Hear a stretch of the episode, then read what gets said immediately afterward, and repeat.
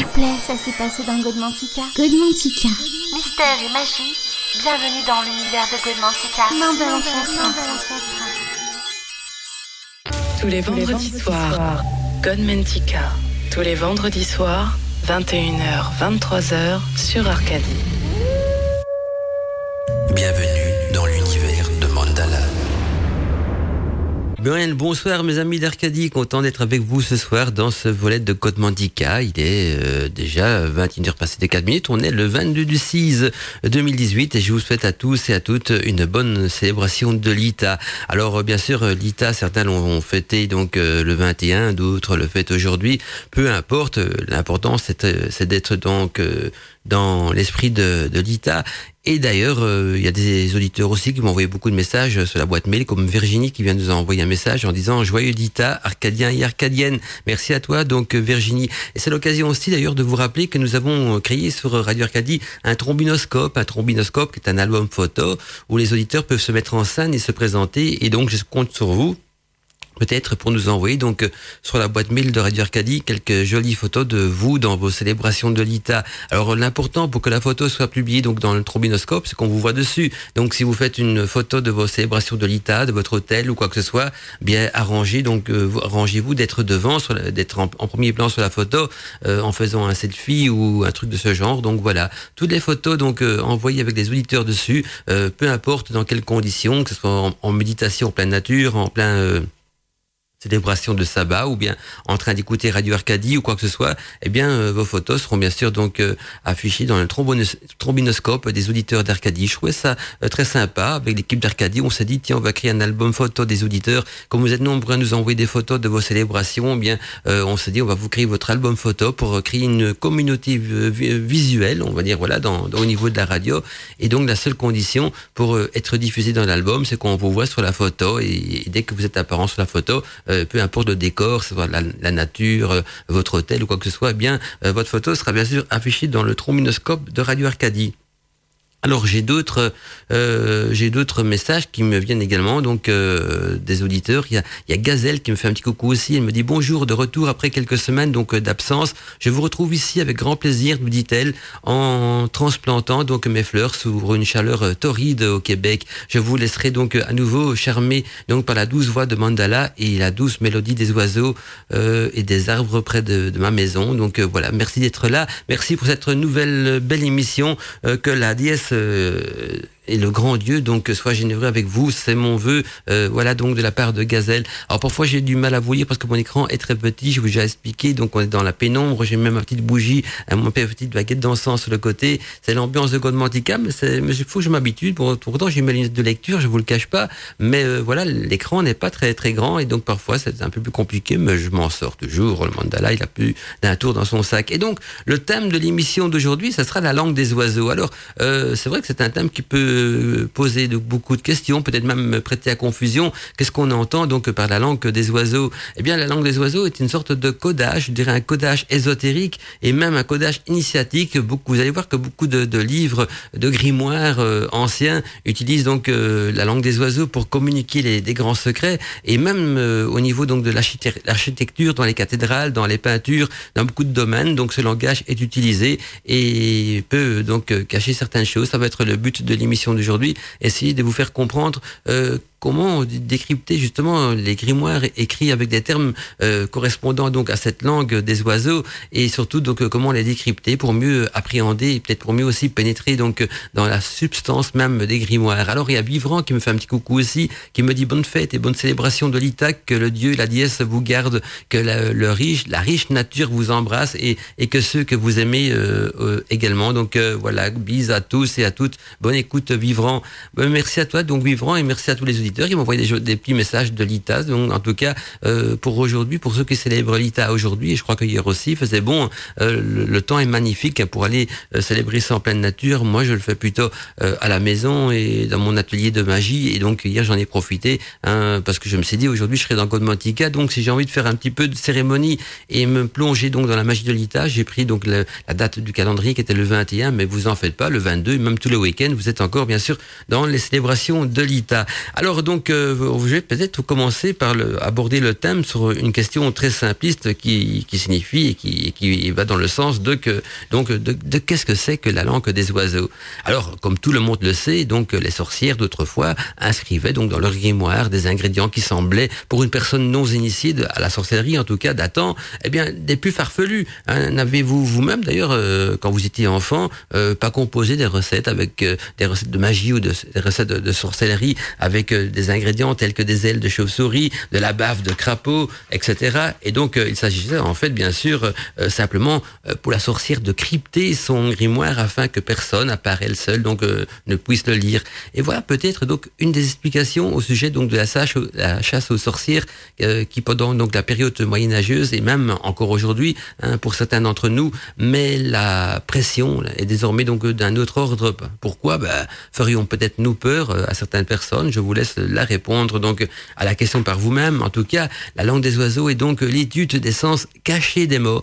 Elle le permet donc de saisir, de comprendre le sens profond d'un mot, euh, d'une identité, même ou d'une pathologie, ou même en, cours d'un concept. Et personne ne sait exactement d'ailleurs pourquoi elle est appelée d'ailleurs la langue des oiseaux, ni vraiment d'où elle vient.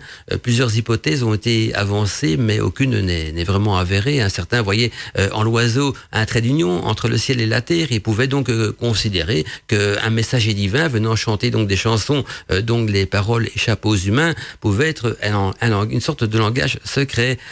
D'autres pensaient qu'à l'origine cette langue s'appelait plutôt la langue des oisons. Hein, et donc qu'elle avait euh, été donc créée par une sorte de confrérie secrète liée donc aux bâtisseurs des cathédrales, et ceci afin de crypter des connaissances. En tout cas, si nous ne connaissons pas vraiment son origine de manière certaine, nous savons que c'est donc un système qui a été donc utilisé par les mystiques pour euh, les, par les soufis aussi, les alchimistes et, d'autres donc pour crypter pour crypter donc leurs messages et leurs grimoires et leurs textes et les rendre donc hermétiques au commun des mortels. Et cette langue a également donc été utilisée par les auteurs pour masquer aussi la dimension ésotérique de certaines œuvres, comme je pense par exemple, par exemple donc à Rabelais, ou plus pragmatiquement donc euh, par les commerçants hein, pour créer donc euh, des enseignes euh, ou, les noms même de leur commerce. Et ça fait penser d'ailleurs à une anecdote d'un hôtel donc qui s'est situé à Paris et qui avait donc comme enseigne un lion en, en or sur un blason. Et au fait, le, le, le, nom de, de l'hôtel c'était au lion d'or, mais on pouvait en prendre décortiquer le mot en disant aussi un au lit, on dort, donc dans le sens de dormir. Et donc vous voyez que la langue des oiseaux correspond donc euh, au, langage du son qui s'affranchit donc des règles de la grammaire et de l'orthographe et elle recouvre donc un ensemble de procédés qui permettent d'entendre différemment les sons, les mots, les expressions afin d'en faire donc émerger le sens secret. Et c'était d'autant euh, une tournure d'esprit ou une disproportion à capter donc euh, qui permet de donner une, une autre puissance au langage symbolique et peut-être aussi une autre conception. Et elle permet aussi de, donc de donner euh, du sens aux mots. Hein. Et quand j'ai du sens aux mots, hein, que nous exprimons bien sûr en écoutant les mots que nous utilisons. Et elle sert donc également à découvrir le potentiel contenu dans les prénoms et dans les noms de famille. En tout cas, la langue des oiseaux, vous allez voir que euh, elle nous a servi beaucoup donc dans nos grimoires de magie et de sorcellerie. Et si vous voulez euh, justement appréhender et même décortiquer le côté hermétique des grimoires et, et de d'autres livres aussi euh, qui ont parfois des sens cachés sans qu'on s'en rende compte, eh bien, je pense que, que l'émission de ce soir va vous aider à aller donc dans ce sens. En tout cas, une belle soirée à court tous et à toutes. On est bien sûr sur Arcadie dans Côte Mantica. Et si vous avez des questions en rapport donc avec le thème de l'émission d'aujourd'hui, qui, qui correspond un petit peu donc au langage secret, au langage crypté que j'appelle justement euh, la langue des oiseaux, eh bien toutes les questions sont les bienvenues. Je vous redonne les adresses mail de la radio. Il y a d'abord euh, contact radioarcadie.net, donc euh, contact radioarcadie.net qui est l'adresse officielle de la radio. Il y a aussi le formulaire de contact du site internet www.radioarcadie.net, sans oublier le petit bouton également de contact hein, sur notre application pour téléphone portable. Tous vos messages donc arrivent en Arcadie, c'est-à-dire que tous vos messages arrivent ici sur mon écran de contrôle. Et donc euh, n'hésitez pas à, me faire des petits coucous, des petits bonjours, ou aussi donc à poser des questions en relation avec le thème de l'émission. C'est vrai qu'on approche petit à petit hein, des vacances d'été. Je vous rappelle donc en juillet et en août, la radio passe en mode vacances, donc euh, il n'y aura pas d'émission euh, quotidienne. Je veux dire qu'on retrouve tous les week-ends pendant le mois de juillet, pendant le mois d'août. C'est l'occasion quand même de vous rappeler qu'il y aura deux grandes émissions euh, qui seront quand même lieu le vendredi soir. Ce sont les débats libre antenne. Donc il y aura une émission débat et libre antenne de prévu donc chaque dernier vendredi du mois. Donc une la dernière semaine du mois de juillet et une également donc la dernière semaine du mois d'août. Mais je vous en dirai beaucoup plus à ce sujet, donc demain dans les news d'Arcadie. Alors une autre surprise également pour la période où on sera en mode vacances, c'est que chaque samedi soir, donc de minuit à 2 heures du matin, donc retenez bien les dates dans votre agenda, c'est tous les samedis soirs de minuit à 2 heures du matin. Si tout va bien au niveau de la technique, eh bien on va vous rediffuser des inédits donc euh, de, l'émission Les Murmures du Chaudron. Donc voilà, il y aura des moments inédits, il y aura des replays, il y aura des, des, des, des rediffusions également, mais surtout des bonus et plein de bonnes choses. Donc chaque samedi soir de minuit à 2 heures du matin, donc une grande émission en rediffusion ou en découverte pour certains également.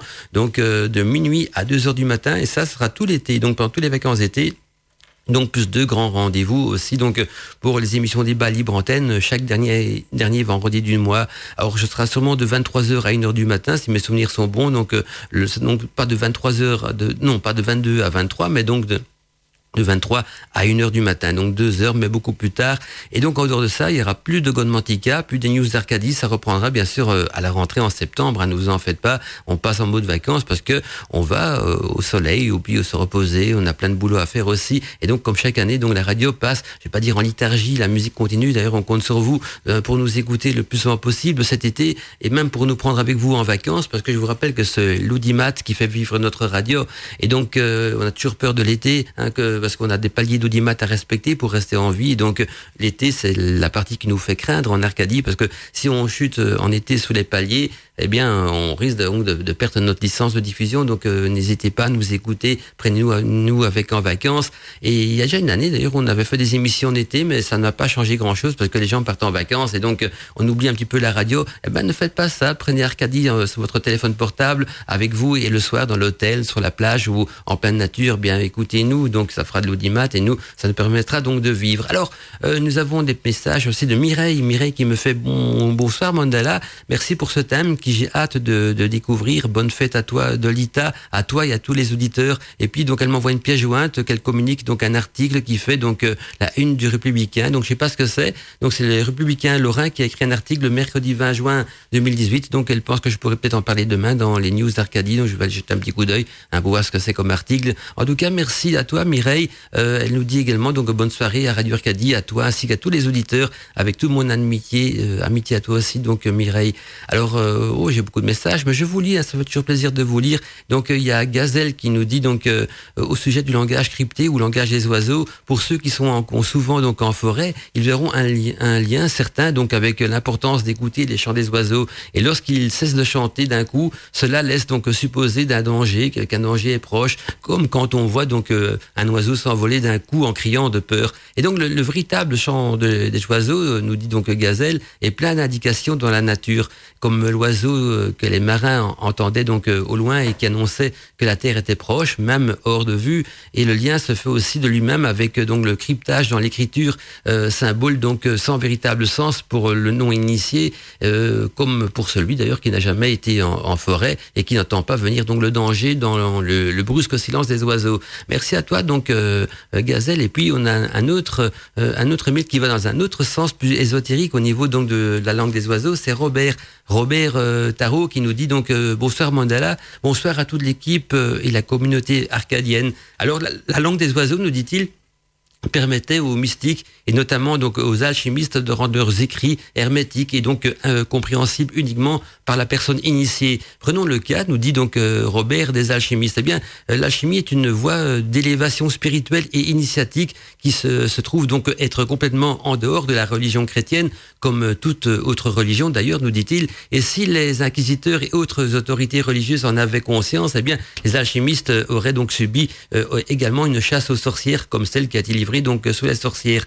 Et si ça s'est produit, c'est en raison justement du langage hermétique. Donc si ça s'est pas produit, plutôt nous dit-il, c'est en raison donc du langage hermétique qu'ils utilisaient. C'est une question donc de survie pour les alchimistes et, et en même temps donc tous les occultismes de l'époque. Et donc quand on est en face à un texte alchimique, par exemple, bien on sait qu'il ne faut pas prendre les mots dans leur sens premier, chose euh, qui n'a pas souvent été comprise d'ailleurs, et ce depuis le Moyen Âge.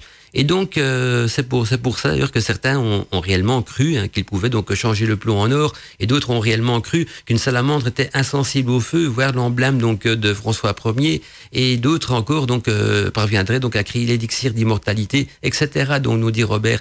Et donc le fait euh, qu'il y eut donc euh, plus de soi-disant alchimistes condamnés pour charlatanisme que pour hérésie, car bien sûr il fallait donc interpréter donc tout cela avec le langage des oiseaux, ce que seuls les vrais alchimistes donc euh, savaient et donc ils soulignent euh, vrai hein, donc dans la phrase vrai alchimique pour montrer vraiment le sens également euh, des mots parce que c'est vrai que des alchimistes il y avait des souffleurs à l'époque c'était des, des, on va dire des chercheurs d'or et puis en même temps des expérimentateurs donc d'expériences parfois euh, pas très nettes et qui ça se terminait souvent mal. Les souffleurs souvent ça se terminait en, en explosion ou alors euh, ruinés ou, ou même euh, intoxiqués donc par les émanations de tous les, les produits un petit peu euh, ragoûtants et pas très bon pour la santé, qui faisait brûler. Et puis il y avait donc les vrais philosophes qui eux étudiaient la, nature, euh, cherchaient donc une, une voie spirituelle d'élévation et cherchaient aussi peut-être à connaître euh, l'origine de, l'homme et surtout qu'est-ce que l'homme réellement.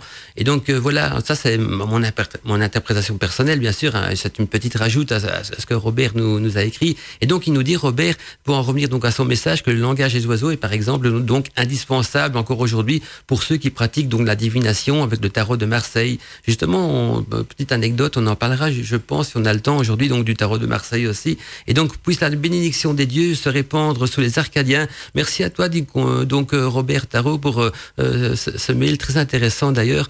Et puis, il y a Patricia qui nous fait également euh, un petit coucou qui nous dit bonsoir Mandela, je rentre juste de, de, pour l'émission. Je souhaite un très bon Lita euh, à toi et à tous mes amis d'Arcadie. Je posterai donc très vite mes photos de la célébration. Gros bisous Patricia. Alors les messages continuent à affluer, mais nous on va avancer un petit peu aussi dans le thème de l'émission et donc on va voir un petit peu ce que comment euh, quelles sont les relations je dirais ce que signifie mais aussi les relations entre cette langue des oiseaux et la tradition donc initiatique occidentale et donc, euh, pour en revenir un petit peu au message de, Robert aussi, hein, euh, la langue des oiseaux est utilisée donc en général surtout pour extraire l'esprit et saisir donc la signification secrète des ouvrages didactiques et, des sciences ésotériques. Et puis, le langage des oiseaux est donc considéré comme euh, utilisable pour percevoir donc la signification originelle de tous les mots. Hein, ceci donc avant leur déformation euh, par des connotations émotionnelles et culturelles et, du et aussi par des déformations du langage courant. Et cela rejoint donc le concept d'une langue mère, une prototype, une protolangue, donc la langue mère, la langue universelle, très recherchée d'ailleurs par les historiens. Et d'ailleurs, euh, je vous conseille de lire l'ouvrage de Fabre d'Olivet, hein, qui s'intitule donc La langue hébraïque restituée. Donc la langue hébraïque restituée de Fabre euh, d'Olivet. Je vous conseille vraiment de le lire parce que c'est un bon exemple, car il expose donc les bases de la euh, composition des mots et de toutes les langues à partir donc des racines hébraïques. Et puis il y a aussi un autre bon écrivain qui malheureusement n'est plus de ce monde, c'est Schwaller de Lubix et également donc Enel qui le rejoignent donc à Fabre d'Olivet en montrant donc la construction des mots en égyptien ancien et aussi les racines préyennes respectivement donc dans Herbak et la langue sacrée Herbak il y avait Herbak euh, euh, disciple et puis il y avait Herbak Poachiche aussi. C'est d'abord Herbak Poachiche si mes souvenirs sont bons et puis c'était Herbak euh, disciple. Et donc la langue des oiseaux fut surtout donc employée par les initiés du Moyen Âge et ceci donc pour euh, déguiser le sens profond de leurs pensées. Et puis la langue des oiseaux servait aussi donc aux sorciers hein, qu'aux alchimistes comme le, le signalait Robert qui, qui se transmettait donc ainsi leur secret de leur art. Et elle doit donc son nom à son caractère volatile, léger et aérien, autant qu'au symbolisme aussi universel de l'oiseau, un oiseau considéré donc de tous les temps comme une sorte d'intermédiaire entre l'homme et les dieux. Et à l'image justement du chant mélodieux des oiseaux, ce langage fut considéré donc comme celui de l'esprit ainsi que, que, que les cartouches donc des cathédrales hein, qu'on peut voir bah, par exemple à Notre-Dame de Paris et aussi les blasons de certaines sculptures médiévales qui ne peuvent se décrypter justement que sans une maîtrise de cette langue secrète. Et d'ailleurs, euh, je pense que la plus grande bibliothèque euh, en France qui reprend donc ce langage symbolique des oiseaux euh, que je vous conseille de visiter pour ceux qui l'ont pas encore fait, c'est Notre-Dame de Paris où chaque sculpture, chaque statue, chaque symbole signifie donc tout un langage à plusieurs dimensions. D'abord, il y a le côté ésotérique, le côté initiatique, alchimique et également donc le côté métaphysique. Et ça vaut la peine donc d'aller jeter un petit coup d'œil donc sur ces, cette architecture, sur ces symbolismes qui qui est un véritable livre ouvert. Et si je peux vous conseiller aussi un bouquin qui va vous aider peut-être à mieux décrypter le langage symbolique des cathédrales, c'est justement le mystère des cathédrales de Fulcanelli qui va justement très en profondeur dans le sens euh, secret initiatique euh, des mots et des symboles. Et donc je vous conseille vraiment de lire, le, donc le mystère des cathédrales de Fulcanelli avant donc de visiter euh, l'architecture et surtout euh, l'art euh, qui est représenté, donc l'art symbolique, l'art initiatique de la cathédrale donc de Notre-Dame de Paris, qui pour nos amis européens se situe à Paris en France. Hein. Moi je sais bien que c'est à Paris, mais, mais je sais qu'on nous, je vois qu'on nous écoute donc dans les quatre coins de l'Europe, donc c'est bien de spécifier aussi hein, que voilà, si jamais vous avez rien de prévu pour les vacances, je vous conseille vraiment d'aller vous balader donc euh, jusque là. Alors j'en reviens, j'avais mis quelques post-it ici donc avec des livres à vous conseiller, mais je vois que je me suis un petit peu emmêlé les pinceaux parce qu'il y a des post-it qui manquent, mais c'est pas grave, hein, j'ai une bonne mémoire donc euh, ça va me revenir petit à petit donc euh, au fur et à mesure que je vais avancer un petit peu dans tout ce que je vais euh, vous partager. Et donc, euh, à l'image, donc, euh, on a vu que à l'image du grand chant mélodieux des oiseaux, donc ce langage fut considéré comme celui de l'esprit, ainsi que des cartouches donc des cathédrales. Et puis, euh, on y trouve ça aussi donc dans des blasons, dans, dans des sculptures médiévales, hein, et, et, même dans, dans, dans des peintures très anciennes. Hein, je pense aux peintures qui faisaient partie donc de, de toute l'Éthiopie des, des, rois, des rois de France, hein, avec des, calligraphies, des, un, un, lévriers. je vous en dis pas plus, des, damiers Hein. On verra tout, à l'heure dans l'émission ce que tout cela signifie si on a le temps. En tout cas, seul celui qui connaît donc la langue des oiseaux pourra donc comprendre mes livres et comme le chien, tu caresseras l'os pour en extraire et en trouver donc la moelle substantique euh, essentielle. C'est ce que nous disait donc Rabelais dans un de ses ouvrages de Pantagruel, donc euh, euh Pantagruel à la page 4. Donc vous voyez que même Rabelais écrivait donc euh, ses ouvrages des parties euh, codées en langage des oiseaux. Et encore donc appelé la langue des dieux, la langue des anges, par Dante, la langue verte par Fulcanelli, ou la dive bouteille par Rabelais, ou le gai savoir, ou, ou gai science la langue des oiseaux fut donc employé par les troubadours et utilisé aussi euh, par des auteurs comme François Villon, euh, Rabelais euh, ou Cyrano de Bergerac. Et quand je parle de Cyrano de Bergerac, je parle pas de, la pièce de théâtre ou du film relatant la caricature de sa vie, mais je parle donc des ouvrages, parce que Cyrano de Bergerac est un personnage qui a vraiment écrit des ouvrages, écrits également en langue des oiseaux, tout comme François Rabelais. Et donc, pour masquer cette dimension ésotérique de leur œuvre, elle a été codée donc euh, en langage des oiseaux. Et si mes souvenirs sont bons, je crois que c'est l'épître euh, du soleil, ou l'empire plutôt, du soleil et de la lune, donc de Cyrano de Bergerac, qui est écrit en langue euh, des oiseaux. Et donc, c'est propre à chaque pays. Hein. Elle fut donc aussi utilisée par des écrivains étrangers, tels que Michel Cervantes dans Don Quichotte. Don Quichotte de la Manche, c'est aussi tout un livre symbolique et initiatique écrit en langue des oiseaux ou alors aussi beaucoup plus connu encore de Jonathan euh, Swift,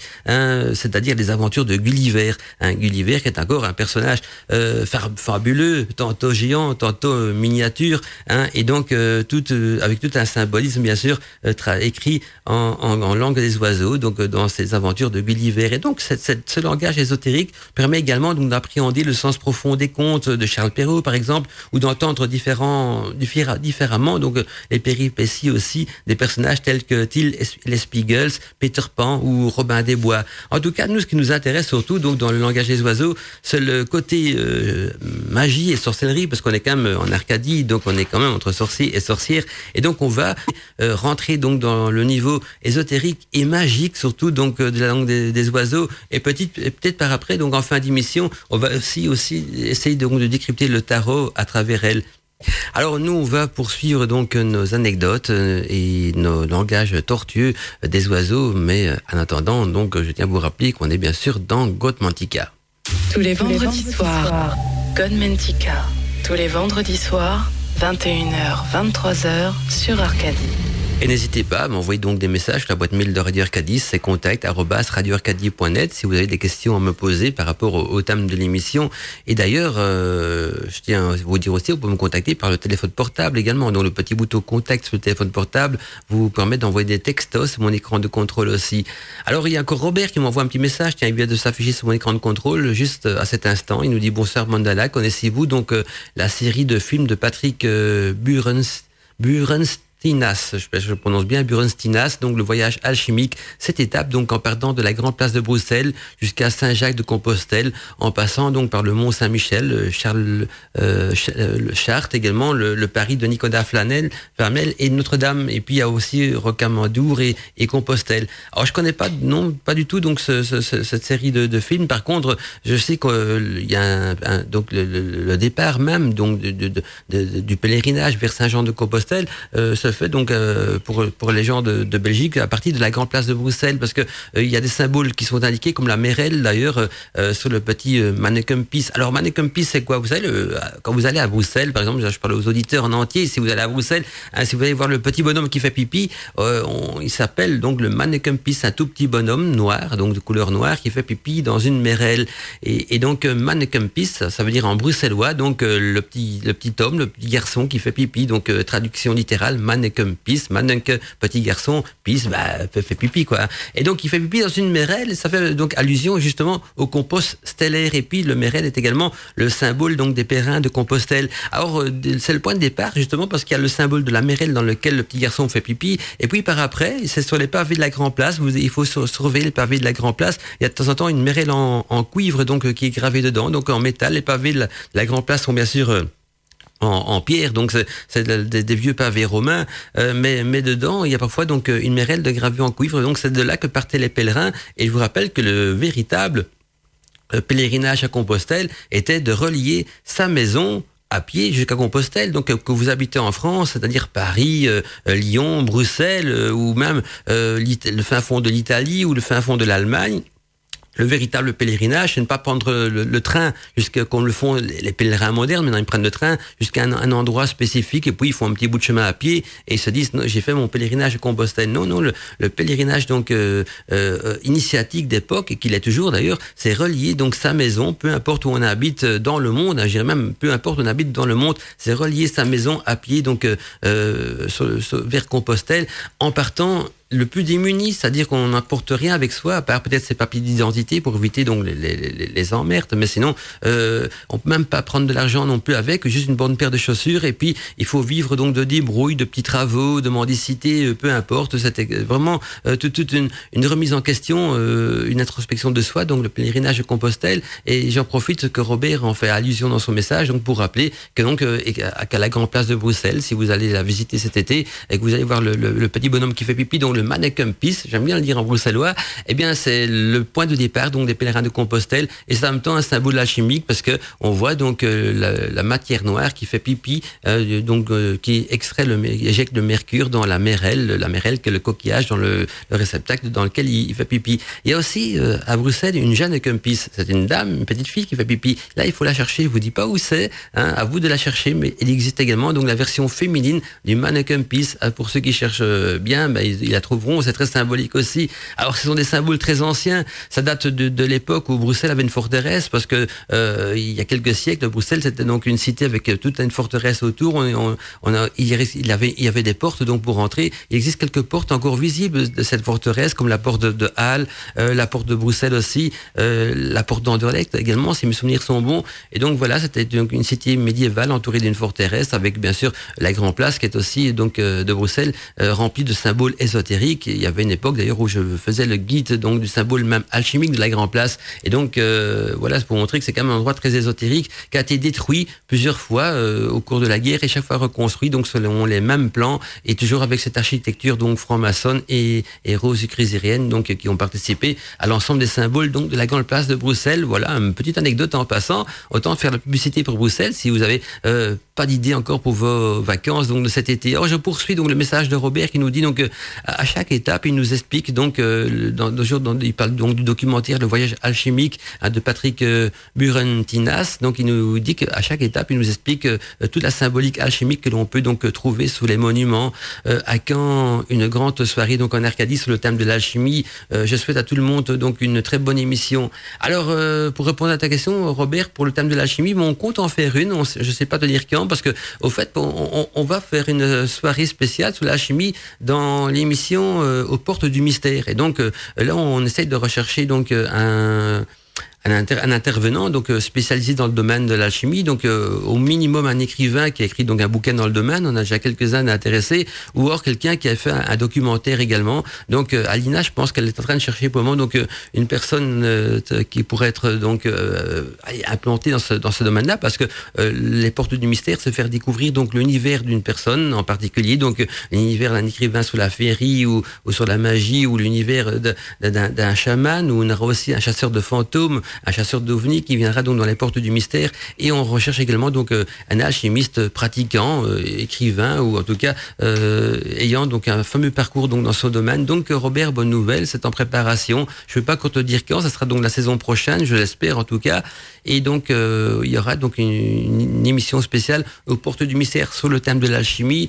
je pensais aussi peut-être un jour faire une émission Gotmantica sur ce thème-là, mais voilà, je, réfléchis encore, c'est en préparation aussi. Donc il y a des choses qui, qui vont bouger donc euh, à ce niveau-là. Mais Gotmantica, ce sera donc euh, la chimie, mais plutôt euh, recette de préparation, d'élixir de plantes. Ça sera plutôt orienté vers l'aspargie, donc pour faire quelques remèdes dans le cadre des potions magiques ou tout ce qui va avec, pour éviter justement de, de tomber dans, dans, la profanation de certaines choses et en même temps pour garder le côté magique de l'émission. Mais il y aura par contre là une véritable donc émission sur la chimie dans les portes du mystère avec un invité que je sais pas encore vous dire, parce que ce sera un invité mystère, mais qui sera donc un alchimiste donc euh, voilà, si vous avez des questions sur la chimie, ce sera l'occasion donc de les poser à l'invité, qui sera sûrement donc ou un écrivain ou un pratiquant ou, ou quelqu'un en tout cas qui se lève euh, très tôt le matin pour aller dans, dans, dans, les cavernes les plus sombres, extraire ses minéraux et qui a son athanor chez lui à la maison et qui vit euh, complètement dedans, quoi. Donc qui en fait qui a fait partie donc de l'alchimie, de son en tout cas de sa vision de l'alchimie, hein, parce que chacun a sa propre vision là-dessus. Hein. Il n'y a, y a, pas une vision universelle parce que la vision universelle de la chimie ou le, bon chemin de la chimie, mais ce sont ceux qui, qui ont réussi donc euh, à comprendre le principe même du secret qui est transmis à travers donc tout cet art. Et, tant qu'on reste au niveau de, de, chercheurs euh, en alchimie, ben euh, là chacun a sa, propre vision, bien, sûr, mais c'est une la, vision en alchimie pour pour résumer ça à une pierre brute, une pierre brute qui se taille petit à petit. Hein. imaginez un sculpteur qui est, en, qui est en train de sculpter donc un, un monument. Au début, c'est une pierre brute insignifiante, c'est un gros bloc de pierre. Et petit à petit, la pierre, elle prend forme, elle prend vie, elle donne une signification, elle enseigne un message et elle crée quelque chose. Et donc ça, c'est un petit peu ma définition moi du parcours alchimique. Et, donc, euh, si le tailleur de pierre euh, une bonne influence, une bonne, une bonne inspiration, une inspiration divine, eh bien, je pense qu'il pourra arriver à créer quelque chose de, de, de magnifique qui va l'enseigner peut-être le secret du grand œuvre, du grand œuvre alchimique. Ah, voilà, une petite anecdote, parce qu'on me parle d'alchimie ce soir.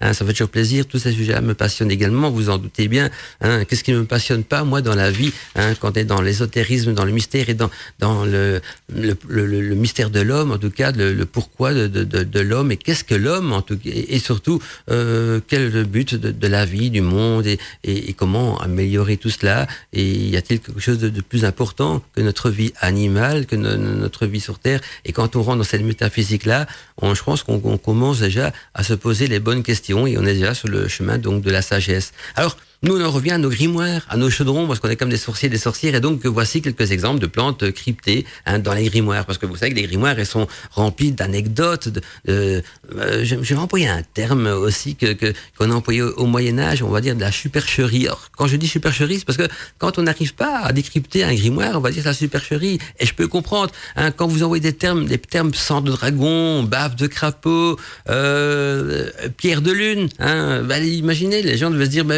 ils ont quand même pas sur la lune chercher une pierre, ils ont pas tuer un dragon pour prendre son sang et ou courir derrière le crapaud pour le faire baver dans une fiole et, et, j'en passe. Bien, vous allez voir que tout ça faisait aussi partie de la langue des oiseaux. Et donc, quand un grimoire de sorcière tombait entre les mains d'un profane, parce que l'Église catholique, quand ils ont brûlé des sorcières euh, durant l'Inquisition, ils sont quand même euh, tombés sur des grimoires aussi, que la plupart du temps, ils ne comprenaient pas grand-chose, parce que ces grimoires étaient remplis de signes cabalistiques, d'incantations, mais, mais incantations aussi, c'est souvent donc des incantations symboliques et, initiatiques écrites en langue des oiseaux. Et donc, comme tout le monde le sait, donc les sorcières d'autrefois inscrivaient également dans leur grimoire des ingrédients qui semblaient, pour une personne non initiée à la sorcellerie datant, bah, des plus farfelus. Hein, et, et donc, quand on emploie des termes comme euh, aile de chauve-souris, euh, barbe de crapaud et tout ce qui va avec, eh bien vous allez voir que tout ça a une autre signification qu'on pourrait le penser.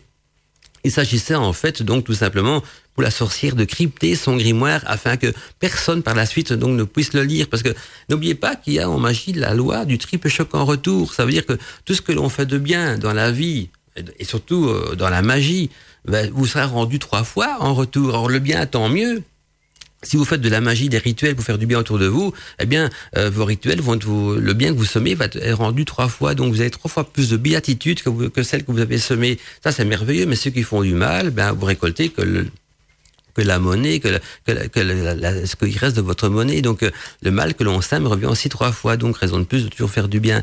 Et donc, euh, s'ils cryptaient le grimoire, les sorcières, parce que si une sorcière est vertuait sa vie à faire des bonnes actions parce qu'elle voulait donc acquérir le chemin de la sagesse, eh bien, si son grimoire, donc à, quand elle à l'heure de, de à l'heure de, de, son décès, ou, ou, même si son grimoire était simplement volé et qui tombait donc entre de, de mauvaises mains, ben tout le mal qui était fait donc de, par la personne qui avait volé son grimoire euh, avec le, contenu de son bouquin, ben, la sorcière en était un petit peu responsable aussi. Alors vous allez me dire, ouais, mais elle n'en peut rien qu'on lui a volé son bouquin. Ben si quand même, parce que euh, elle a écrit son livre, elle y a mis donc ses recettes, et donc si quelqu'un les vole pour faire du mal, ben ça veut dire que c'est la sorcière en est la cause première, parce que si elle n'aurait pas écrit ses recettes donc dans son livre, ou seule les aurait écrites mais de manière cryptée, eh bien, la personne qui aurait volé son grimoire n'aurait rien su en faire, parce que euh, si c'est crypté, bah, il n'aurait rien compris, donc il n'aurait pas su faire du mal, et si elle aurait rien écrit, il n'aurait rien eu à voler aussi. Donc le fait que c'est la loi du chaos, mais c'est très complexe, mais le fait d'avoir mis ses secrets dans un grimoire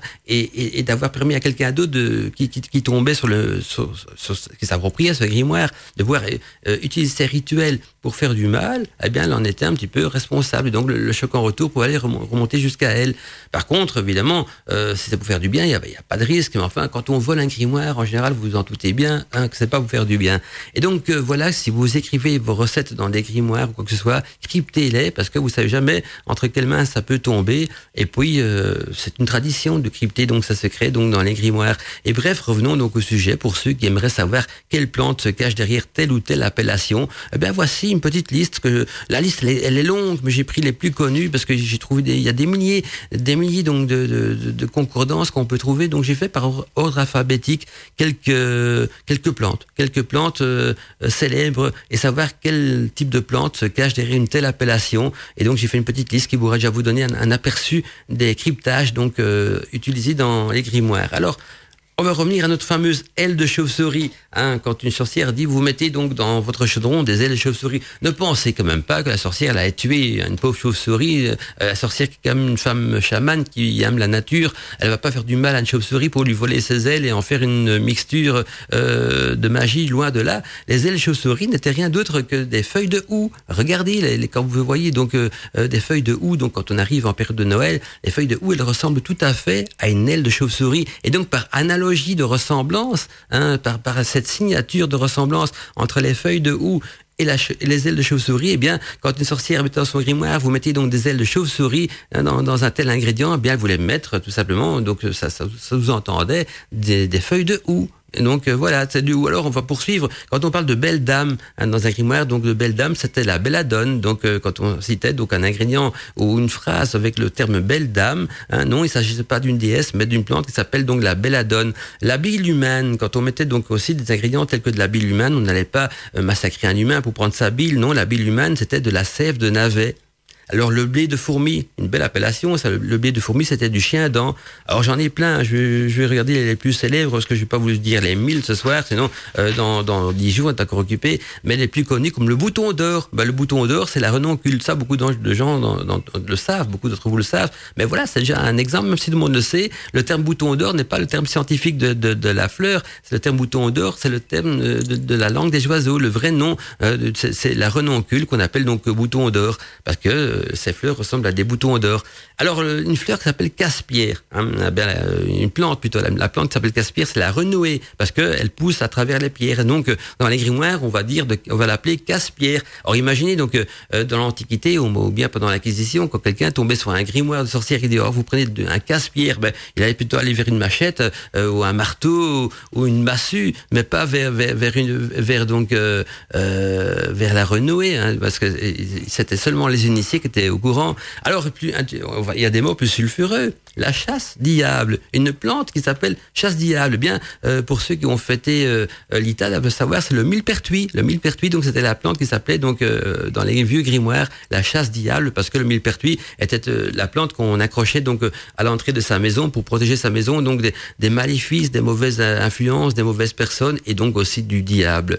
Alors la citronnelle, hein, qui a une odeur de citron, c'est la mélisse. Ça, vous savez sûrement aussi, on l'appelle la citronnelle à cause de son odeur de citron. Eh ben, mais le vrai nom de la plante, c'est de la mélisse. Alors, une autre plante qui s'appelle le cœur d'aigle. Un cœur d'aigle, c'est de l'absinthe. Vous allez voir que l'absinthe, il y a encore d'autres noms aussi, comme la fée verte, par exemple. Donc, de l'absinthe, on peut dire cœur d'aigle ou fée verte également. Quand on parle de la fée verte, eh bien, c'est également donc de la plante absinthe. Alors, une autre plante encore, un cœur de berger. Alors un cœur de berger, quand on met ça dans un grimoire, donc dans une recette, vous prenez le cœur d'un berger. Non, massacrez pas le pauvre petit berger avec ses moutons. Le cœur de berger n'était rien d'autre que la bourse de Pasteur. Donc euh, la bourse de Pasteur est une plante également, et donc dans les grimoires, elle a été reprise sous l'appellation cœur de berger. Alors le coudrier, ça tout le monde doit savoir. Hein, si quelqu'un ne sait pas ce que c'est le coudrier, hein, euh, c'est digne de, ne pas porter l'appellation de sorcière. Non, non, le coudrier, c'est le noisettier. Les baguettes magiques de sorcière sont faites en coudrier le coudrier euh, était donc le côté, euh, le langage euh, caché, donc de la langue des oiseaux, qui désignait donc le noisettier. Alors le noisettier, bien sûr, qu'il fait les petites noisettes d'écureuil avec les, feuilles rouges, j'en ai bien d'accord. Alors j'en ai encore quelques-uns ici. Allez, encore un dernier pour la route, et puis on va envoyer un petit peu de musique, et puis je reprendrai après donc d'autres cryptages de plantes. le crache venin. Ah, qu'est-ce qui, une plante qui s'appelle le crache venin Eh bien, ce n'était rien d'autre que, que du bryome, donc le, donc qui est une racine, une plante qui pousse donc dans les clôtures des champs et qu'on emploie la racine pour faire donc euh, des copies de mandragore. Alors j'ai encore une autre avant d'envoyer la musique aussi. Et puis je vois qu'il y a des messages qui viennent, donc je vais quand même lire vos messages aussi avant d'envoyer la musique. La crinière de lion. Alors la crinière de lion, rassurez-vous, il faut pas aller couper les poils de la crinière d'un lion. Et si vous faites ça, ben, euh, je vous souhaite bonne chance. Non, la crinière de lion, c'était de l'oignon des marais. Donc vous voyez que euh, dans les grimoires aussi, on emploie la langue des oiseaux, surtout pour crypter donc les plantes et les ingrédients en magie. Et les exemples que je vous donne, j'en ai des milliers à, pouvoir vous donner euh, si ça vous intéresse. Et donc, ah, ben ça, ça peut être une bonne idée. Ça peut être une bonne idée. Euh, il y a euh, Nathalie du, je regarde, oui, Nathalie, non, ouais, Nathalie ou Nati, les deux, les créations Nati. Donc, on va dire Nathalie, c'est Nathalie aussi. Nathalie du Québec qui nous dit bonsoir Mandala, vous feriez-vous un PDF donc avec les plantes et les appellations magiques en langue des oiseaux? Bonne soirée du Québec. Alors Nathalie, je réfléchis, mais oui, bien sûr, je vais vous faire un petit PDF donc euh, avec des appellations de la langue des oiseaux. C'est bien de l'avoir euh, proposé parce que j'y pensais pas, parce que les PDF, quand je les propose, ma boîte mail se remplit très vite. Et donc, allez, comme ça, dernière émission, je, euh, Godmantica, donc de la saison, parce que vendredi prochain, donc c'est une émission aux portes du mystère avec Guillaume comme intervenant et invité. Donc, pour la dernière émission aux portes du mystère, je vais bien faire l'exception de vous offrir donc un PDF pour tous ceux qui nous écoutent. Donc si vous écoutez l'enregistrement, n'écrivez pas, c'est trop tard. C'est pour tous ceux qui nous écoutent en live, c'est pour vous récompenser du live, surtout donc en cette période-ci, hein, période des examens et puis on approche des vacances aussi. Eh bien tous ceux qui m'envoient ce soir pendant les deux heures d'émission un petit PDF avec la petite phrase Mandala, s'il te plaît, gentil Mandala, veux-tu, peux-tu m'offrir le PDF avec les plantes et le langage des oiseaux Bien sûr, je vous offrirai ça. Allez, ok. Ah bien non, on va, on va faire mieux. Attention, attention, un troc, c'est du troc. Vous m'envoyez une jolie photo de vous Hein, en, une jolie photo de vous donc euh, dans, dans, un décor de magie, de nature ou quoi que ce soit, pour le trombinoscope, et en échange, je vous envoie, voilà, du, donnant en donnant, hein, euh, en échange, je vous envoie donc le, le PDF avec donc la toute la liste des plantes, et il y en a quelques-uns, je peux vous dire qu'il y a trois, quatre pages complètes donc des listes des plantes cryptées en langage des oiseaux. Donc, si en échange d'une photo pour le trombinoscope du site de Radio Arcadie, on l'a créé, c'est tout nouveau, et donc une photo de vous en, je veux dire, en, en action de, ou en, tout cas en, vous mettez en rôle devant votre hôtel, dans votre maison, en train de méditer ou, ou en selfie, en train d'écouter Radio Arcadie, c'est bon aussi, ou dans un bois ou en train de célébrer un, un sabbat ou un esba tout ça c'est bon. Et donc euh, c'est intemporel. Donc ça, euh, je, je même continuer en dehors de l'émission. Donc même en dehors de l'émission, si on écoute le podcast, si vous m'envoyez une photo de vous en train de faire une célébration de rituel de sabbat, euh, d'écouter Radio Arcadie en pleine nature, de méditer dans la nature, de, peu importe, voilà, une photo de vous en action mais avec un thème en relation bien sûr avec l'univers d'Arcadie, eh bien je vous envoie le PDF avec donc les appellations de, des plantes magiques et leur nom donc dans la langue des oiseaux, donc le nom tel qu'on les trouve dans les grimoires, ce qui vous permettra donc de mieux décrypter les grimoires. Alors, euh, je vois encore euh, qui, me fait un petit coucou aussi. Euh, bon, euh, bon, bon, bonjour mon bon mandala, en retard ce soir malheureusement. Merci d'aborder ce sujet. Sois béni, Ragnard Will, qui vous avez parfois des noms pas faciles à, prononcer, mais pour un, un néerlandophone pour, comme moi, ça va. Je m'habitue, je me suis amélioré en langue française quand même depuis que j'ai lancé Godmantica, et tant mieux hein, d'amezenir Goedenavond pour nos amis flamands qui nous écoutent aussi. Alors, bon, mon bon mandala, donc euh, Ragnard, serait-il possible d'avoir un PDF de décryptage de ces ingrédients? Merci et bonne continuation. Eh bien, euh, voilà, Ragnard, tu m'envoies un une jolie photo pour le trombinoscope de Radio Arcadie et je promets que donc tu auras le PDF aussi. Il suffit de demander, mais c'est du donnant-donnant ce soir. Hein, on, on, est, on, est, dans le troc aujourd'hui, le troc païen, hein, en échange d'une photo pour le trombinoscope d'Arcadie, donc on peut publier sur notre site de la radio une photo de vous qui vous met en scène dans un univers de la magie, donc euh, rituel, méditation, ou bien en train d'écouter Radio Arcadie, c'est considéré comme de la magie aussi, ou en pleine nature, ou en train de célébrer un sabbat, en échange d'une photo pour une trombinoscope, eh bien je vous donne euh, un PDF. Ça m'évitera de faire 300 mails, que quand j'envoie un message comme ça, j'ai 300-400 mails et je suis parti pour toute la semaine. Mais aujourd'hui, ça va me motiver parce que en même temps, je pourrais remplir le trombinoscope de la radio et vous envoyer les PDF. Donc, on est bien d'accord. Vous m'envoyez une photo, pour le trombinoscope d'Arcadie et je vous envoie le PDF. Demandez-le quand même si vous envoyez la photo, demandez-moi comme le PDF donc dans votre message aussi. On est bien d'accord. Alors dans les cryptages des grimoires, j'ai encore d'autres euh, noms de plantes donc euh, qui nous viennent euh, comme ça donc donc euh, au niveau de la langue des oiseaux comme la dent de lion, les dents de lion, c'était du pissenlit. Quand on parlait également donc d'ergot de coq, l'ergot de coq n'est rien d'autre que de la pivoine. Alors il y a aussi la fée verte hein, que tout le monde connaît. Enfin, j'espère que tout le monde connaît donc sur le nom de l'absinthe, on avait déjà vu une autre appellation également de la fée verte ou des feuilles d'amour. Les feuilles d'amour, c'était rien d'autre que la bardane. Il y a également donc le fenouil puant, qui était la nette, euh, que je ne peux pas encore trouver comme plante. Il y a les fleurs de la passion, qui était la passiflore. Il y a aussi les et Fleurion d'or, Fleurion d'or est une autre appellation donc des, des pissenlits. Alors euh, il y a les, les gants de Notre-Dame qui était la digitale, il y a la graine d'Orus, la graine d'Orus qui était la marube, également l'herbe au chat qui était appelée donc la, la valériane. Donc quand on parle d'herbe au chat, ça je suppose tout le monde connaît, si vous avez des chats, vous connaissez aussi donc euh, la valériane. Il y a l'herbe aux sorcières qui était la belladone, l'herbe aux sorcières également la datura, hein, donc belladone et datura qui étaient quand même deux plantes vémineuses. Il y a aussi l'herbe aux verrues, la parce que la chilidoine, elle soigne les verrues. D'ailleurs, si vous avez une verrue, vous mettez un tout petit peu de la sève de chilidoine sur votre verrue, eh bien, vous allez voir que donc euh, la verrue euh, sera très, très vite soignée. Elle va d'abord devenir toute noire et puis elle va finir par tomber. Et c'est beaucoup mieux que d'aller euh, dépenser donc une fortune chez un dermatologue qui lui va la brûler d'une manière beaucoup plus agressive avec de, de, de l'azote liquide, alors que, que si vous mettez de la, de la sève de chilidoine, donc cette petite pâte jaune qui coule de la tige de chilidoine, vous en mettez quelques fois sur votre verrue, eh bien, elle tombera d'elle-même. Alors, euh, herbe ovipère, ça vous dit quelque chose, l'herbe ovipère c'est la viperine. Alors l'herbe de la Saint-Jean, c'est du millepertuis également. Donc euh, à cause une appellation de l'herbe de la Saint-Jean, c'est le millepertuis. Il y a la laitue des chiens, la laitue des chiens qui est le chien dent. Il y a également donc la, la langue de, de, serpent, la langue de serpent qui était plutôt euh, connue au Québec sur le terme de euh, érythrone. Donc de l'érythrone, c'est la langue de serpent le manteau de Notre-Dame. C'est une, une, appellation, manteau de Notre-Dame. C'était donc le manteau des dames, ou donc c'était l'Achémile. Donc il y avait deux appellations. Ça pouvait être le manteau de Notre-Dame, ou le manteau des dames, c'était donc de l'Achémile. Alors, museau de veau. Le museau de veau, c'était de la gueule de loup. Bah, vous allez dire, la gueule de loup, c'est aussi un drôle nom pour une plante, mais donc voilà, quand on parlait du museau de, de veau, gueule de loup, c'est la même plante. Alors, le museau de porc, par exemple, là, c'était de nouveau une appellation euh, cachée pour le pissenlit. Le navet du diable, on avait déjà vu ça aussi quand on a parlé donc de la mandragore. Le navet du diable, c'était le briome. Et alors, euh, les pattes de corbeau, hein, le cas les pattes de corbeau ou des pattes de corneille, eh bien, c'est du géranium tacheté. Donc, vous voyez que même à ce niveau-là, on tombe au sur des plantes. Alors, la pâte de crapaud, eh bien, de la pâte de crapaud, c'est pas un crapaud qu'on a broyé en pâte. Non, c'était du noyer cendré. Donc, c'était une plante qui était le noyer cendré. De la racine de l'amour. Donc, racine de l'amour, c'était donc de la racine de patchouli. De la reine de la nuit. Hein, la reine de la nuit, c'était de la vanille, hein, sûrement à cause de son odeur euh, très, très prenante et très douce.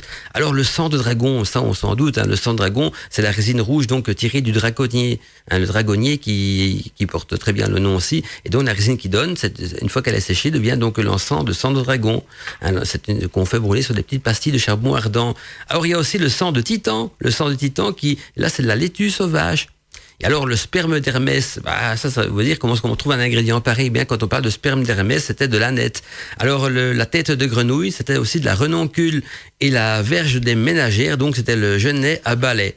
Alors encore une ou deux pour la route, hein, voilà. Et puis on va parler après d'un autre manuscrit. Mais la violette de sorcier, la violette de sorcier, c'était la petite pervenche, et les yeux de chat, c'était la chicorée sauvage. Donc vous voyez que il y a des appellations, il y en a plein, et donc ce sont des grimoires hein, de sorcières euh, chamanes qui euh, cryptaient donc souvent euh, leur connaissance euh, dans, dans, des écrits, dans camouflés donc sous le terme également de langue des oiseaux que le, je veux dire que le, le, profane avait parfois du mal à décrypter. Alors justement, il y a Robert qui pose une question qui nous dit Mandala, j'aimerais connaître votre avis sur ce qui suit. Donc je suis un petit peu en désaccord avec vous quand vous avez dit donc que les grimoires de sorcières, les grimoires médiévaux qui nous sont parvenus étaient donc des ouvrages d'érudits, que c'était donc euh, pas le cas des sorcières de village, qu'elles ne savaient ni lire ni écrire en général. C'était des accoucheuses qui connaissaient donc la médecine des plantes, qu'elles avaient donc appris de la transmission orale ou de façon empirique. Alors euh, oui, c'est vrai qu'il y avait des sorcières donc qui étaient euh, carrément illettrées, qui savaient pas lire et écrire, mais qui employaient quand même donc des, des appellations donc euh, ésotériques pour certaines plantes. Euh, c'est pas une question d'écriture. Donc moi je connais, de, enfin, j'ai connu il y a des sorcières euh, donc dans l'Antiquité et même au Moyen Âge. Dans l'Antiquité, il y avait très peu de sorcières qui savaient écrire.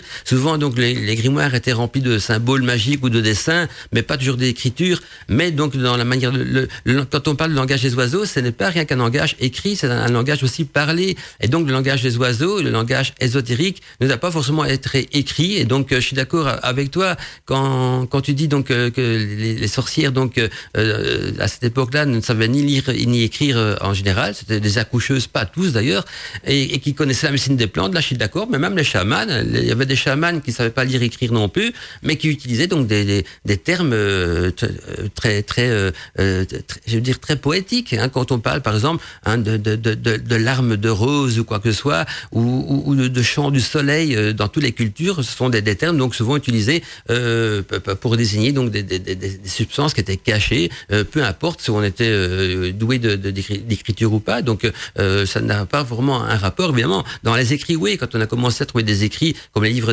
d'alchimie et tout ça, là, euh, c'était crypté. Et donc, euh, c'était bien sûr, euh, là, il y, avait, il y avait une maîtrise de l'écriture proprement dit, mais pas forcément. Donc, dans la tradition orale et même dans la magie, il y a des termes donc utilisés dans, dans la magie qui sont des termes donc basés sur la langue des oiseaux, mais qui qu'on peut très bien être transmis donc de, tradition orale sans forcément qu'il y ait écriture entre les deux, parce que c'est vrai qu'il y avait des sorcières illettrées, pas toutes non plus, parce que souvent les, les sorcières étaient des femmes très instruites, mais il y avait également des paysannes qui n'étaient pas forcément euh, qui maîtrisaient pas forcément le langage de l'époque, mais qui parlaient quand même en langage euh, caché, comme des patois aussi. Il y a des patois comme euh, le, le, wallon, la langue d'oc également, ou qui sont parfois des, langages euh, presque cryptés pour le, profane. Et bien dans la magie également, nous avons donc euh, notre langage crypté. Alors je poursuis donc le, le message de Robert qui nous dit lorsqu'elles étaient interrogées par les autorités, donc elles répondaient simplement, donc sans dissimulation, qui, qui avait attendez, j'ai parfois du mal à, lire, qu'il n'y a, qu'il y a qu'à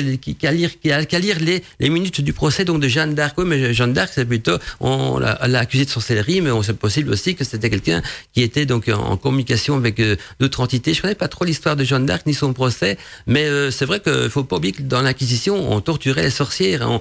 Euh, un exemple de, de l'Inquisition, ce qu'on leur faisait subir aux sorcières, ben c'est d'abord on les écartelait, et puis on, on, on, on les piquait avec des clous, avec des épingles pour trouver la marque du diable. On les faisait boire de l'eau, on les pesait à côté d'une Bible aussi. C'est la sorcière des plus lourds que la Bible. C'était le poids du péché. Elle était torturée pour qu'elle donnait les noms des personnes avec qui elle avait fait les sabbats. Alors, sous la torture, il y avait deux possibilités. Où la sorcière, elle craquait dans la douleur, ou alors elle disait des mensonges pour que, euh, la, douleur s'arrête. Souvent, on est prêt à dire n'importe quoi. Même à quoi à notre époque, hein, quand on torture des gens, ben, euh, souvent, ils disent n'importe quoi, ce que les autres ont envie d'entendre. Mais il y a parfois des, condamnés qu'on torture qui ne savent absolument rien, mais qui vont inventer quelque chose pour avoir la paix. Et donc, il, les gens sont prêts à dire n'importe Donc sur la torture. Et là, je vous conseille à tous, et toi aussi, Robert, de lire Le Marteau du Diable. Le Marteau du Diable est un est un livre qui a été écrit justement par le, le clergé lors de l'Inquisition et qui expliquait un petit peu euh, comment torturer d'abord les sorcières. Il y avait donc tout un cours pour euh, torturer les sorcières, pour leur faire avouer euh, plein de choses. Et il y avait également, en plus, donc toutes des questions qu'on leur posait aussi dans le style avec quel diable avez-vous fait, l'amour ou, ou quel, quel type de familier invoquez-vous? Vous voyez, on a directement dans l'essence déjà du mal. On sous-entendait parce qu'on les accusait les sorcières donc de faire du mal, de faire de la magie noire. Et donc voilà aussi pourquoi est-ce qu'on les torturait parce qu'on pensait qu'elles étaient un support de Satan, alors que c'est pas du tout le cas. C'était euh, donc des femmes chamanes. Euh, je dis pas qu'elles célébraient pas donc le dieu Pan, le dieu Dionysos ou, le- dieu Chérinos, qui était quand même un dieu cornu avec des pattes de bouc, mais mais pas du tout un démon. hein. Euh, On sait très bien ce que c'était donc euh, donc des dieux pa- païens, des dieux aussi nordiques ou, de la Grèce antique. Et donc ri- rien de mauvais dans tout cela. Et donc voilà euh, pourquoi donc elle, elle dévoilait, elle était prête tout dé- dévoiler. Et souvent donc elles inventaient n'importe quoi. Et donc il y avait des, des- sorcières, je crois qu'elles pratiquaient même la langue des oiseaux sans s'en rendre compte hein, parce que quand on a des appellations, vous voyez que je vais reprendre de- des exemples euh, des yeux de chat ou de la violette de sorcier, bien pour pour eux c'était vraiment le véritable nom de la sorcière, mais par contre un scientifique pour lui euh, euh, la violette des sorciers il connaissait pas, lui c'était le terme la petite pervenche. Ou alors la chicorée sauvage, alors que pour la sorcière dans ses grimoires elle allait donc employer donc des termes euh, des sorciers, yeux de chat, ou même dans, dans, dans ses conversations, si elle écrivait pas. Et donc, quand on la torturait, elle redonnait les termes qu'elle connaissait, qui pour elle étaient donc un- une sorte de patois de, de magie, on va dire langue des oiseaux. Euh, Je sais pas si elle lui donnait vraiment le terme de, langue, de langage des oiseaux ou langage ésotérique, mais donc voilà un petit peu pour expliquer comment euh, ça fonctionnait. Et d'ailleurs, euh, euh, non, tu t'en fais pas, c'est Robert, tu ne vas pas fâcher les week-ends, il faut pas donc t'en- faire. Donc euh, euh, voilà, mais c'est pour mon- te- t'expli- juste expliquer et donc pour tous les autres aussi que, que, que donc mince, il faut pas forcément maîtriser l'écriture donc pour pratiquer la langue des oiseaux. La langue des oiseaux est vraiment euh, dans la- le cas de la magie est un langage propre à la magie qui peut être compris que, que des initiés, que des magiciens. Alors il peut être écrit dans les bouquins, mais il peut être aussi transmis oralement. Donc faut pas être un érudit euh, en écriture pour euh, maîtriser donc la langue des oiseaux. Et d'ailleurs même Gérard Garner, il y a des passages de ses bouquins qui sont cryptés aussi. Donc euh, euh, Gérard Garner, c'est quand même un, écrivain très occulte que beaucoup de gens lisent mal- malheureusement trop à la lettre, mais il faut savoir euh, pénétrer également donc les livres de Gérard Garner, qui n'est pas facile non plus, surtout quand on n'est pas donc dans le mouvement de, la Wicca et, même quand on est dans le mouvement de la Wicca, les interprétations, sont parfois même divergentes et donc parfois on voit euh, des, des petites discussions pour dire tiens moi j'ai interprété Gérard Garner d'une telle manière, l'autre d'une autre manière et donc même entre Wiccans, euh, ça fait donc souvent donc des grandes discussions. Ah il y a des photos qui viennent encore c'est gentil. Euh, c'est vrai que je fais une petite parenthèse pour les photos. En tout cas, merci Robert pour ton message. Et donc euh, voilà, juste pour résumer que il faut pas maîtriser l'écriture pour pratiquer la langue des oiseaux. C'est un langage euh, symbolique, c'est un langage phonétique, et donc on peut le transmettre en écriture, mais souvent c'était donc transmis de manière oralement, et, souvent même ceux qui le pratiquaient ne le savaient même pas qu'ils pratiquaient la langue des oiseaux, parce que pour eux c'était un patois de sorcier, un langage de, de sorcière. Et d'ailleurs quand on parle donc de nous en, en magie de navets du diable, de hein, d'herbe aux sorcières, d'herbe aux chats, euh, ben on, ce sont des termes qu'on peut très bien utiliser donc dans le langage courant des sorciers, sans forcément se dire tiens je suis en train de parler de manière cryptée, je suis en train de parler le langage des oiseaux, ou j'emploie un langage très secret, parce que ça fait partie de, de notre jargon. Mais pour quelqu'un de scientifique, donc de quelqu'un d'extérieur à l'univers de la magie, pour lui ce jargon sera incompréhensible. Si on quelqu'un qui ne sait moi je me rappelle dans mes débuts des émissions Code Mantica qu'il y avait un jour quelqu'un qui m'a dit euh, dis Mandala, tu dis de sang de dragon, mais dragon ça n'existe pas, j'en ai jamais vu. Où tu vas chercher du sang de dragon Alors j'ai lui expliqué que c'était la résine d'un arbre qui s'appelle le draconnier. Alors que moi à l'époque quand j'ai euh, on emploie du sang de dragon, ça, paraît logique que tout le monde savait de quoi il s'agissait, que c'était de l'encens. Eh bien non, je me suis rendu compte donc qu'il y avait une personne qui écoutait l'émission qui se demandait pourquoi j'employais ce terme sang de dragon euh, en demandant tiens t'exagères pas un petit peu dans les mots? Non non, ben pas du tout, ben notre jargon à nous. Donc euh, voilà, le sang de dragon c'est la résine la résine de draconnier. Alors on- maintenant on l'écrit dans les bouquins, on l'enseigne, mais il ça peut vous être très bien être enseigné de manière euh, orale orale également quoi. Et donc euh, voilà, j'espère Robert que je réponds à ta question, mais c'est vrai que je suis d'accord que toutes les sorcières n'étaient pas donc euh, des, des, des, des, des- femmes qui ont fait des hautes études et qui maîtrisaient donc l'écriture et la lecture, tout ce qui allait avec, mais ça n'a rien à voir avec l'enseignement oral bien sûr, et donc le langage des oiseaux peut quand même être euh, maîtrisé par langue orale. Alors c'était peut-être pas le langage symbolique qu'on trouve dans les cathédrales et aussi sophistiqué, mais c'était quand même euh, une langue des oiseaux très primaire, mais très ésotérique aussi, donc euh, en rapport avec des termes, des, des noms, euh, même le terme grimoire, hein, déjà grimoire ou, livre des ombres, déjà un terme qui fait partie de la langue des oiseaux, qui désigne donc, euh, pour le traduire en français correct, ben, la grimoire, c'est un livre de recueil de recettes de, magie, également de recueil donc du parcours de la vie de la sorcière. Vous voyez que même dans des termes courants, alors on, grimoire, tout le monde emploie ce terme-là, mais personne ne sait forcément qu'en employant le terme grimoire ou livre des ombres, que déjà il participe euh, en quelque sorte à la langue des oiseaux.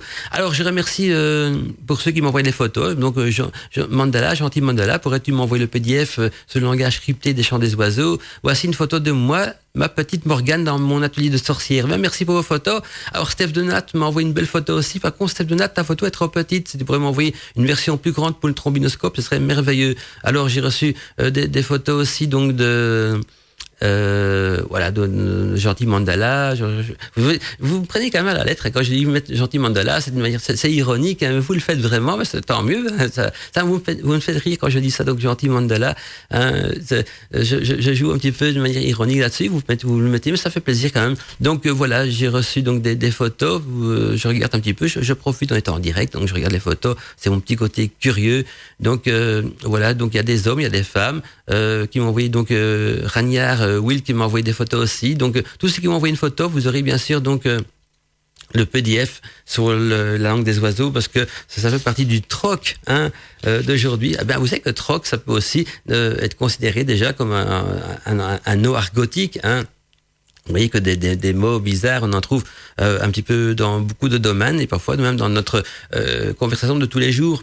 Alors, si on veut envoyer, employer donc des termes, euh, même les ados parlent parfois en langue de, de, des oiseaux sans s'en rendre compte, mais quand on regarde, quand on écoute certains langages d'ados, ça, ça, ça, de nouveau un langage propre à eux également. Et donc il y a parfois des, des, des langages d'ados que les parents ne comprennent pas ou que, ou, que même les, profs ne comprennent pas parce que c'est leur univers à eux. Et c'est aussi une sorte de, entre guillemets de langue des oiseaux euh, qu'ils ont créé entre eux sans, sans donner le terme de langue de oiseaux, bien sûr. C'est un terme de langue argot, donc euh, comme de moine clope, pour dire une cigarette ou ou une cibiche ou, ou t'as vu la meuf, ben c'est de la langue des oiseaux aussi. On est bien, on est bien d'accord parce que euh, je sais pas, il y a, y a, peut-être des personnes qui euh, comment euh, traduire t'as vu la meuf, hein, ben en, en, dans le dictionnaire français, je sais pas si on retrouve dans le dictionnaire français le terme meuf, hein, on est bien d'accord. Enfin, je plaisante bien sûr, mais voilà. Euh, ah, je, je, regarde les photos comme on voit, c'est génial. Donc Nathalie aussi qui m'envoie des photos, donc pour le euh, recevoir le PDF.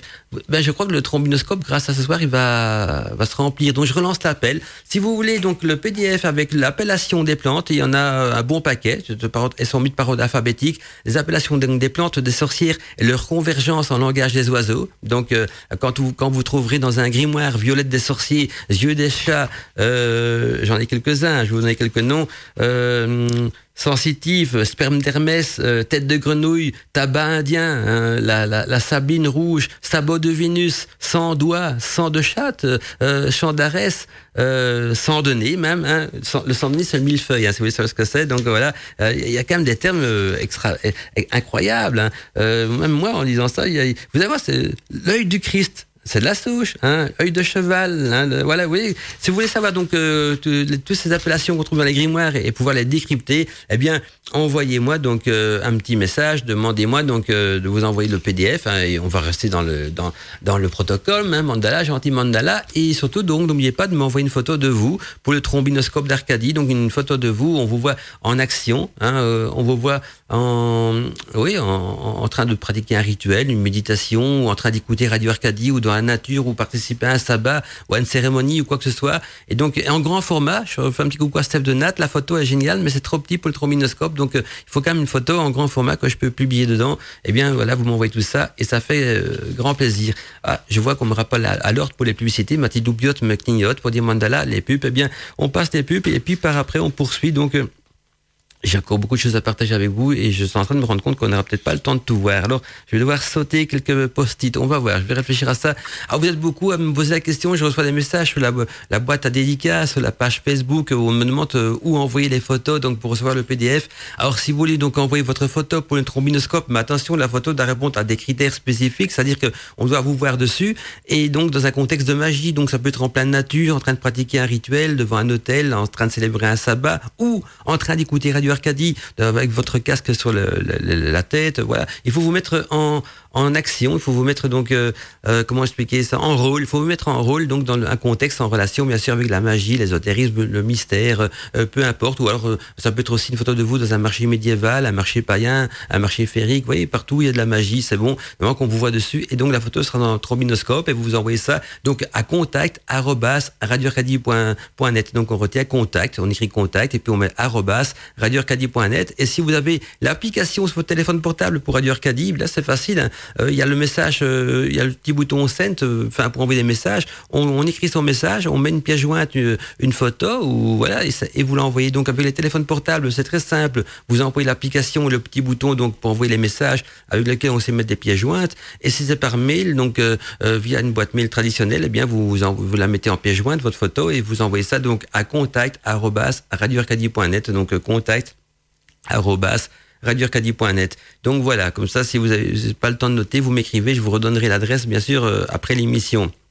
Euh, j'ai un petit peu le hockey, désolé ce soir, mais euh, au fait j'ai bu de l'eau pétillante parce que j'ai mangé un truc assez salé et j'arrête pas d'avoir des, bulles qui me reviennent et donc si d'entendre vous en avez des, des petits ratés dans ma voix, c'est parce que donc j'ai l'eau qui continue à pétiller dans mon estomac et c'est pas évident donc en faisant de la radio donc euh, ça peut faire des petits des petits parasites. Allez, on va parler d'un thème maintenant même intéressant aussi. Je vous, je vous l'ai promis en début d'émission et justement c'est la relation entre la langue des oiseaux et le tarot et donc euh, on va parler du tarot bien sûr en général parce que le tarot lui-même démontre donc que la langue des oiseaux est aux sources donc de la connaissance de soi. Et donc le, savoir dans le tarot est symbolisé donc par le livre. Le livre, or on retrouve bien sûr deux livres dans le tarot. Donc chaque fois qu'on verra dans une arcane du tarot un livre, cela symbolise bien sûr, euh, le, on va dire le, savoir ou la connaissance. Et donc on retrouve euh, deux fois. Donc je prends l'exemple du tarot de Marseille, on retrouve deux fois donc un livre dedans. C'est d'abord euh, celui de la papesse qui est ouvert et celui de l'ermite qui est caché sous sa robe. Alors un livre ouvert, c'est souvent donc le, message de la connaissance qui est ouverte, qui est mis, qui est dévoilé yeux un livre fermé hein, ou un livre qui est caché sous la robe, la connaissance de caché. Et donc c'est un savoir qui est donc disponible pour tous et l'autre un savoir caché sur, et qui mérite donc d'être cherché et, donc un savoir secret euh, ou secret. Hein, quand je parle du terme secret, même le terme secret peut être vu en langue des oiseaux avec SE, espace créé, donc secret.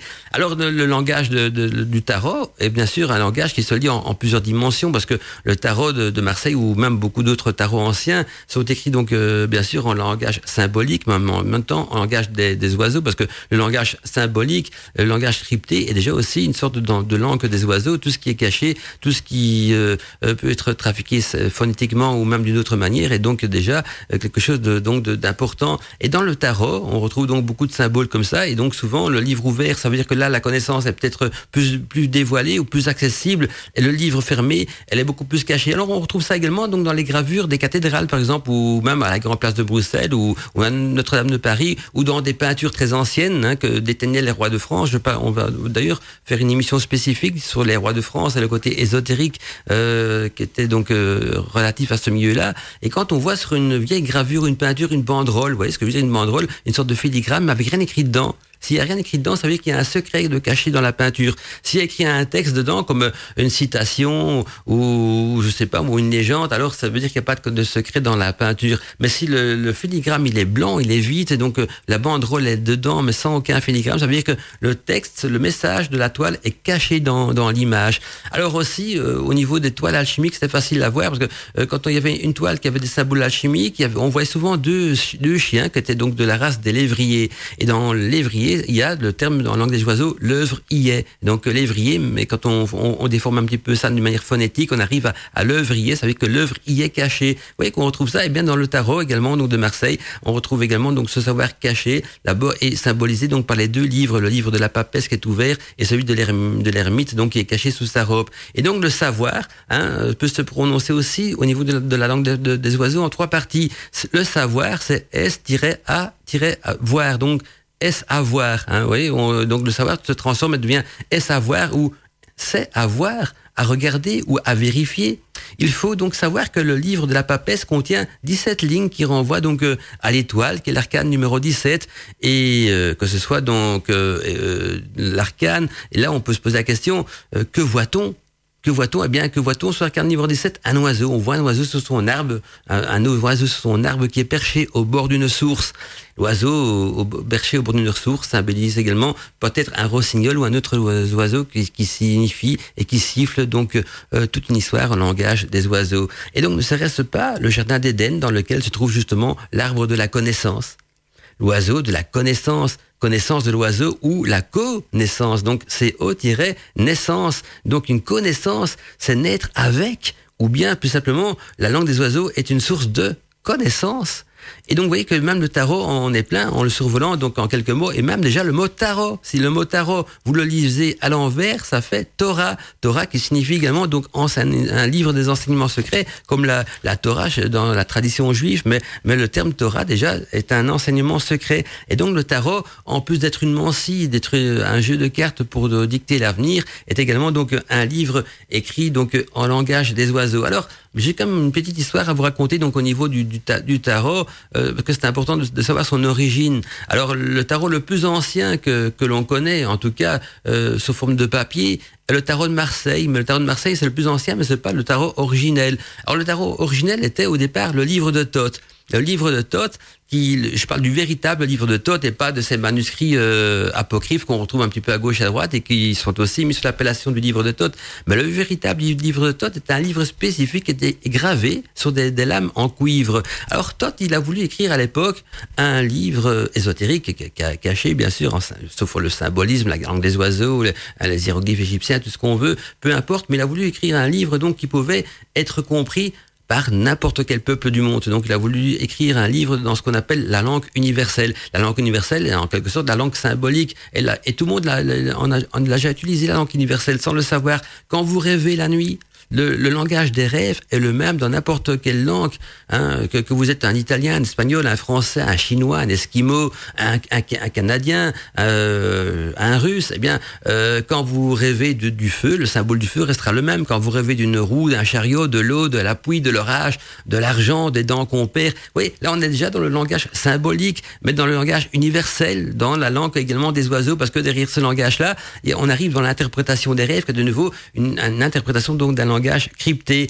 Et, donc, euh, le langage du tarot est basé là-dessus aussi. Donc, je reviens à Todd, qui a voulu donc écrire un livre ésotérique, le livre de la connaissance, qui reprenait tous les, sept grands arts de l'Égypte antique. Il y avait bien sûr de l'alchimie dedans. Il y avait aussi euh, la connaissance de la vie après la vie. Il y avait donc il y avait donc plusieurs connaissances qui étaient enfouies là-dedans. Il a voulu faire un livre universel qui pouvait être compris par les initiés, je dis bien pas par les profanes, mais par les initiés donc de, n'importe quel coin du monde. Et il a créé le tarot. Enfin, ça s'appelait pas le tarot à l'époque, ça s'appelait donc euh, le livre d'Hermès. Et donc euh, il y avait de, des lames de cuivre avec tous des, des symboles égyptiens. Hein, on est bien d'accord, des symboles égyptiens. Puis ce livre a disparu et a été retrouvé donc par je sais pas sur de quelle manière ni par quel tour de passe-passe parce que il y a eu des pillages, il y a eu des guerres tout ça, mais ça a été retrouvé donc par Napoléon, Napoléon donc qui qui avait redécouvert ce bouquin et qui euh, qui avait voulu donc euh, le, le, le, ramener donc un petit peu comme un, un, un, une trace de, ses conquêtes et, donc de, de, de, tout ce qu'il avait fait. Et puis évidemment le, le, Vatican quand il est tombé là-dessus, c'est un pour eux c'est un livre apocryphe, c'est un livre avec d'une autre religion avec des symboles égyptiens, des symboles antiques.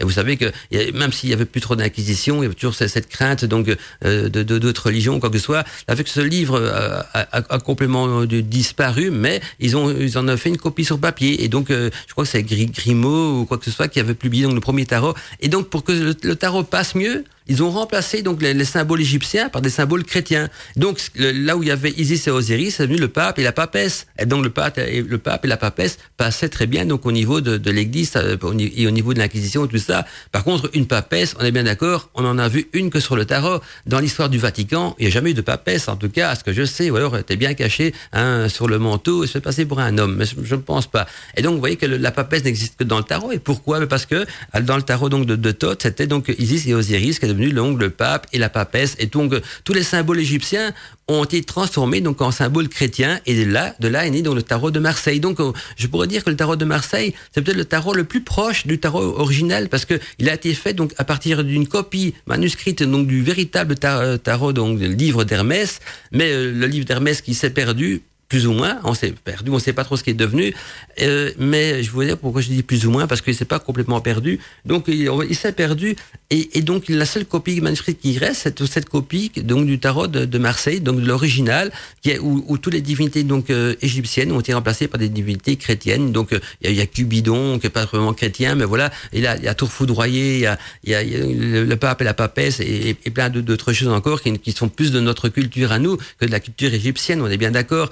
Et donc là, ça a passé. Donc comme un jeu de cartes, le tarot a pu euh, garder son existence et donc est devenu le tarot de Marseille, qui a été le tout premier tarot d'ailleurs euh, édité. Et puis par après, il y a eu plein d'autres copies par des occultismes. Hein, il, y a, a, eu beaucoup de, magiciens, de mages, et même maintenant encore à notre époque, des gens qui reprennent donc le symbolique du tarot de Marseille, mais qui refont donc une autre architecture ou un autre euh, un autre dessin, quoi, beaucoup, plus joli, beaucoup plus artistique. Ça ne veut pas dire que le tarot est moins bon. Le symbolisme est resté. Donc il y aura toujours une carte de la mort, une carte de la tour foudroyée, une pape et un papesse ou, ou un homme et une femme, ou donc que ce soit un tarot wiccan, ou un tarot païen, ou un tarot alchimique, ou, un, tarot, je sais pas, avec des anges, quoi que ce soit le fil conducteur, si le symbolisme est gardé, est toujours bon. Évidemment, il y a des tarots qui sont plus très, complètement dénaturés, où le, symbolisme ne s'y trouve plus. Alors, on va dire que c'est plutôt une œuvre artistique, mais, tant qu'on garde le fil conducteur du symbolique, si on remplace, les dieux égyptiens par d'autres divinités, ce n'est pas encore si grave si on mélange pas trop les symboles, donc sans trop, on s'en mêle pas trop les pinceaux. Alors quand je dis que le tarot original, donc le livre d'Hermès, il comprenait donc des lames de cuivre, c'est perdu à tout jamais. Ben il y a une lame qui a été sauvée, donc qui se trouve d'ailleurs au, au British Museum en Angleterre. Donc si vous allez au British Museum en Angleterre, on peut voir encore une lame de cuivre du fameux tarot euh, d'Hermès, donc euh, qui avait été euh, trouvée ou volée, je ne sais pas, par Napoléon. Et les autres lames ont disparu. On suppose qu'elles sont chez des riches collectionneurs de bouquins, donc dans leur bibliothèque ou on ne sait pas trop et se sont éparpillées. Mais voilà, donc il y a une des lames du tarot original de, qui est encore visible. donc donc au British Museum en Angleterre. Alors bien sûr, on a ressorti des tarots égyptiens, mais qui n'ont plus rien à voir. Donc les tarots égyptiens qu'on vend maintenant dans le commerce ne sont que des copies du tarot de Marseille, mais retransformés en mode, en mode égyptien. Ce n'est pas des doux des copies d'original. La seule copie d'original, le tarot de Marseille, mais, le symbolisme du tarot de Marseille n'a plus rien à voir avec le symbolisme originel, parce que toutes les divinités et tous les symboles égyptiens ont été remplacés par des symboles plus ou moins chrétien, parce que je dis la papesse, hmm, j'ai du doute à croire que c'est un symbole chrétien, parce que j'en ai jamais vu en tout cas dans l'histoire donc euh, du Vatican. Donc voilà une petite anecdote de, donc au niveau du, du tarot de Marseille et, et donc de, de, cette fameuse lame qui est toujours peu visible donc au British Museum. Alors les photos continuent à arriver, euh, ça fait vraiment euh, plaisir. Donc promis, vous allez tous recevoir donc le PDF de la langue des oiseaux. Et donc euh, voilà, il y a encore. Euh, alors une petite chose à vous dire aussi, donc ceux qui m'envoient des, des, photos d'eux, elles seront anonymes. Hein, donc vous pouvez voir dans l'album le trombinoscope d'Arcadie, on met pas de nom sur les photos, hein, on met que des visages parce que euh, on veut surtout montrer le côté humain, le côté euh, auditeur donc des, des, des, gens, des, des, personnes, mais, mais on met pas de nom parce que vous avez peut-être des, des pseudos, des noms, peu importe. Mais donc c'est anonyme, c'est que on met que les visages. Et allez-y, donc la boîte mail reste encore ouverte si vous voulez donc recevoir le PDF qui reprend la transcription des noms euh, euh, des, des, des, plantes euh, actuelles euh, et leur, trans, le, leur, leur euh, le, comment, comment je pourrais trouver le bon mot? On va dire le rapport, l'étymologie, le phonétique en langue des oiseaux, ben, le, le, rapprochement entre la, la plante et la langue des oiseaux. Bien, je vous envoie la liste et comme ça, quand vous allez lire des vieux grimoires, eh bien, vous aurez l'occasion donc de pouvoir mieux décrypter certains passages des grimoires qui sont souvent écrits en langue des oiseaux, hein, même si ça ça s'appelait pas forcément comme ça dans les milieux de la magie, parce que euh, la langue des oiseaux c'est un terme beaucoup plus moderne et qui est surtout utilisé dans les milieux euh, occultisme et, et kabbalistique, mais, mais voilà, euh, et alchimique aussi, mais dans la magie c'était déjà le langage des oiseaux. Et donc quand on parle de, de bave du, dra du diable, de sang de dragon, de hein, d'ailes de, chauve-souris, hein, on est bien d'accord, hein, ou, ou, ou d'œil de, de, de loup-garou, hein, ou poil de loup-garou. Vous en bien, vous allez voir que ça coïncide à des plantes existantes, même le pupi d'ange. Hein. Il y a pas un ange qui pipi dans un pot, c'est une plante également, c'est le sucre d'une plante. Et encore pour terminer, encore un truc également, euh, en alchimie, quand on dit tiens, il a créé donc une eau parfumée. Alors on, il y a deux assimilations. Hein, parfumée, on va penser à une bonne odeur, à quelque chose qui sent bon, qui a une odeur de parfum. Mais si vous dé décomposez le mot en, deux parties, en tenant plus compte donc de l'orthographe, mais que de la phonétique, on arrive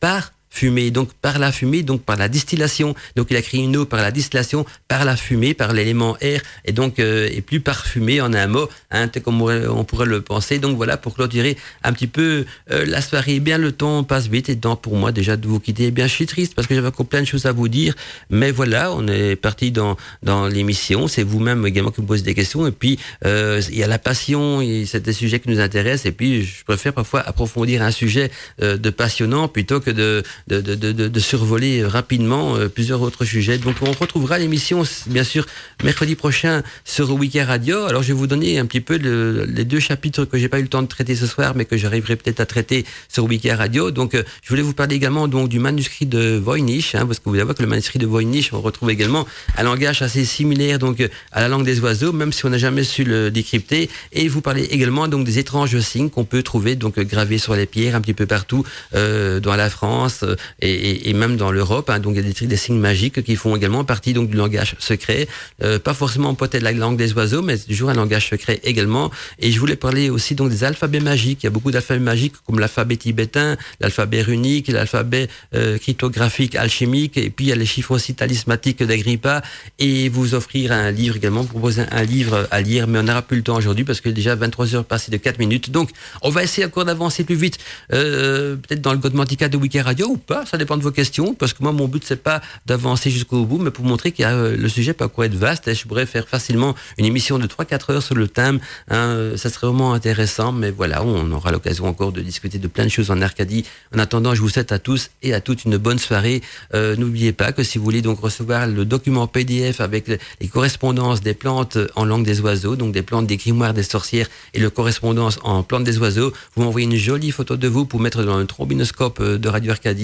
Une photo vous vous mettez en, action, euh, vous vous mettez en rôle par rapport à la magie. Donc ça peut être une photo aussi de vous dans un marché médiéval, dans un marché féerique, en train de pratiquer un rituel, célébrer un sabbat, un esba, euh, je sais pas moi, tout ce que vous voulez, écouter Radio Arcadie, méditer dans la nature, euh, voilà, tout ce qui peut vous représenter, parce que on veut créer une communauté d'auditeurs, donc on veut donner un visage aux auditeurs, et donc les, trombinoscopes d'Arcadie, c'est en quelque sorte, c'est en quelque sorte ça. On va donner une âme à la radio, montrer que les païens ne sont pas des créatures de l'ombre, mais des, des créatures euh, bien bien présentes dans notre société. Et donc petit à petit, c'est de s'exprimer aussi pas par des mots, mais par des images, en vous mettant en action sur une photo et en nous l'envoyant simplement pour le trombinoscope d'Arcadie. On se retrouve demain dans les news d'Arcadie avec euh, beaucoup de choses, comme notre ami euh, Steph Donat qui viendra de vous présenter donc les mystères euh, d'actualité du mystère. On retrouvera peut-être aussi Azalée, si on dans le petit jardin magique de la sorcière. Alina de Brocéliande qui va vous organiser un grand jeu concours donc dans dans les chroniques féeriques d'Alina et donc plein de bonnes choses aussi. Et quant à moi, j'aurai encore aussi demain donc deux entrées gratuites pour le, festival et le spectacle du sabbat du Deleuzel, donc le sabbat Deleuzel qui aura lieu le 30 juin en Belgique dans le village d'Elzel et on essaiera encore de faire gagner donc les deux dernières places gratuites euh, qui restent encore toujours vacantes euh, voilà pour ceux et celles qui ont l'occasion ou la possibilité donc de venir euh, en Belgique. Donc ce 30 le, 29 ou le 30 je crois que c'est le 29 plutôt le 29 juin le samedi 29 juin voilà. Et donc en tout cas on verra ça demain et l'information elle est reprise sur le site de la radio donc dans l'agenda de la radio.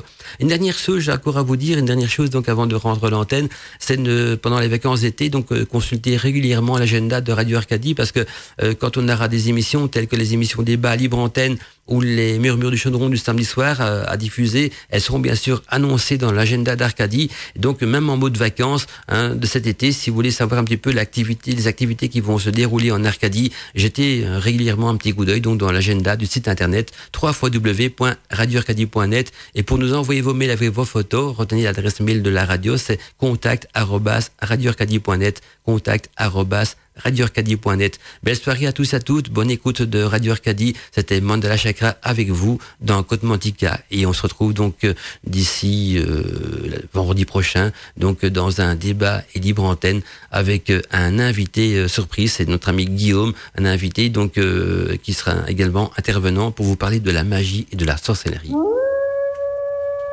Bienvenue